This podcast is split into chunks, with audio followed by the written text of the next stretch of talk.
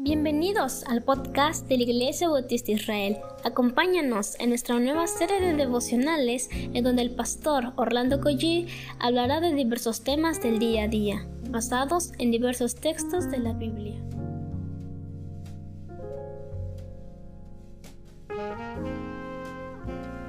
Muy buenos días queridos hermanos, es un gusto de nuevo estar en, este, en esta semana tan hermosa. Estamos en el capítulo 13 del libro de Nehemías y vamos a comenzar precisamente orándole al Señor. Ahí donde está usted, acompáñeme en oración. Padre, gracias porque pues tú nos bendices con la lluvia, con el sol, con el trabajo, con la comida, Señor, con la familia y Señor, por supuesto, nuestra mayor bendición eres tú mismo, Padre.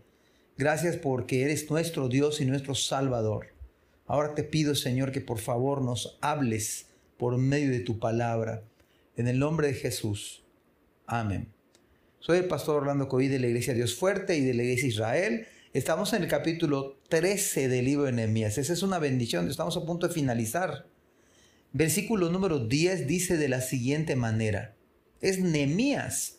Cuando ustedes se acuerdan ayer que dice la Biblia que él tuvo que estar un tiempo fuera y cuando él regresa ve algunas anomalías que había sucedió en tiempo de Eliasib con respecto a Tobías. Pero hay otro detalle que nos va a decir el Señor en este día. Dice la palabra del Señor, dice, encontré asimismo que las porciones para los levitas no les habían sido dadas. La pregunta que quizás nos viene a la mente, ¿por qué no se le había dado las porciones? Dicho de otra manera, su sustento para vivir. La congregación sostenía a los levitas. Dice la Biblia que no se les había dado y que los levitas y cantores, también la congregación sostenía económicamente a los cantores, a los levitas, a los sacerdotes. Pero dice que, que las porciones no se le dieron. ¿Por qué no se le habrán dado? Quizá nos preguntemos, ¿verdad? Más adelante lo vamos a ver. Dice que encontré asimismo que las porciones para los levitas no les habían sido dadas y que los levitas y cantores que hacían el servicio habían huido, cada uno a su heredad. Huyeron, dice la Biblia. Ahora, yo estaba pensando esto, contrastando en positivo. Cuando una persona es un creyente verdadero, hermano, se va a interesar positivamente por los asuntos de la casa del Señor. Nos da que pensar cuando alguien no se interesa y parece que nosotros tenemos que ir insistentemente. Creo que ahí, tenemos un deber, es verdad. Pero yo creo que a la luz de toda la Biblia, el creyente verdadero se ha de interesar en las cosas del Señor. Nehemías estaba interesado en las cosas del Señor nos debería dar que pensar si a alguien no le preocupa las cosas de Dios. Si alguien vemos que no le preocupa las cosas, las cosas de Dios, ¿qué nos está diciendo? O, si usted mismo no, no estamos interesados en las cosas de Dios, ¿qué significará eso? No le preocupa el culto, no le preocupa, no le interesa culto en, en línea, no está en un grupo pequeño, no, como que habría que orarle al Señor y a lo mejor quizá esa persona en verdad, si a alguien no le interesa las cosas del Señor, quizás es que no ha nacido de nuevo. Hay que orar para que Dios toque su corazón. Otro detalle que vemos en este pasaje bíblico es que Nehemías vio que hacía falta en el reino de Dios. Por eso yo a la luz de la Biblia veo que un creyente verdadero le interesan las cosas de Dios. Nehemías encontró que la comida, las porciones para los levitas no les habían sido dadas. Pero ¿cómo es que se interesó?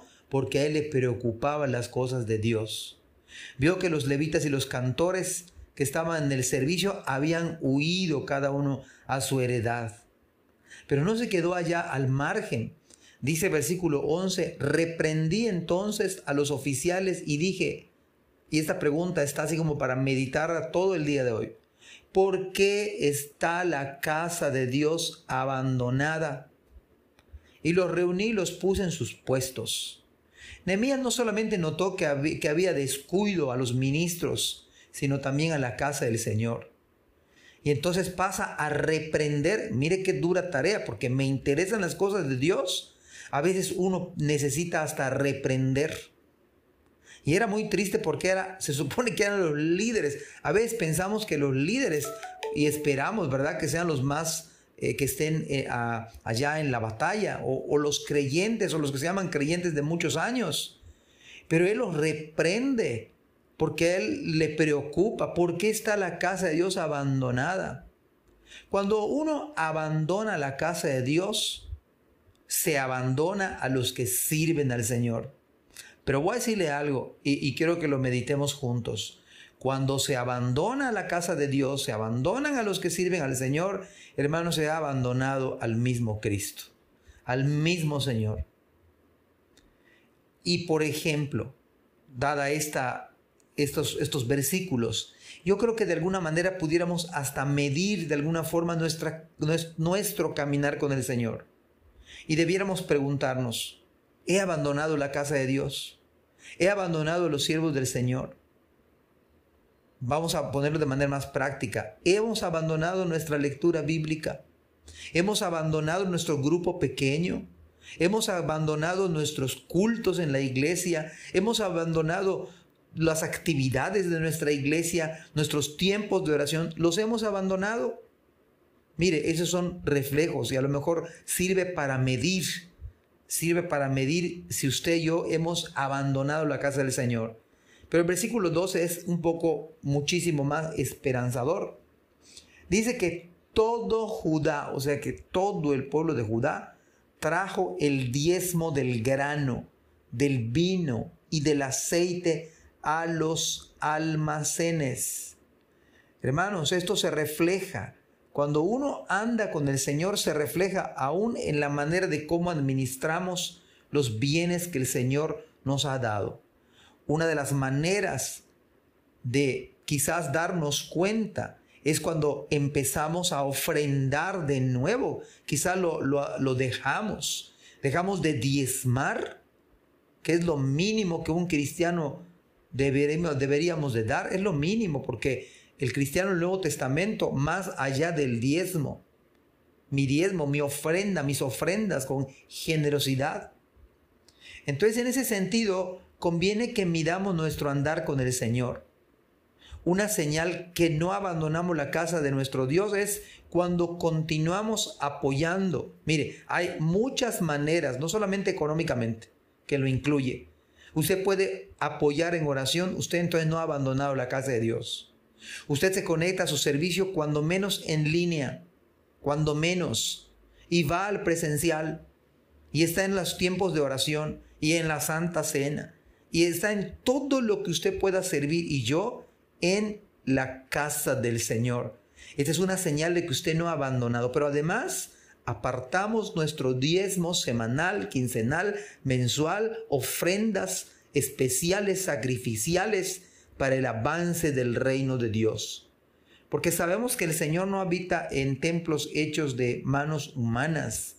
Pero mis amados hermanos, un cristiano verdadero se va a preocupar, se va a ocupar y se va a aplicar a la casa del Señor. Entonces continuemos apoyando, sirviendo, orando, ofrendando, diezmando toda la obra del Señor y usted entonces verá que no ha abandonado la casa de Dios. Que el Señor les bendiga. Gracias por escuchar este podcast. Te invitamos a compartirlo y a seguirnos en nuestras redes sociales para que no te pierdas el contenido que tenemos preparado para ti. También nos puedes encontrar en nuestra página web www.ibimerida.org y contáctanos al correo ibismerida.gmail.com. Gracias por acompañarnos. Hasta la próxima.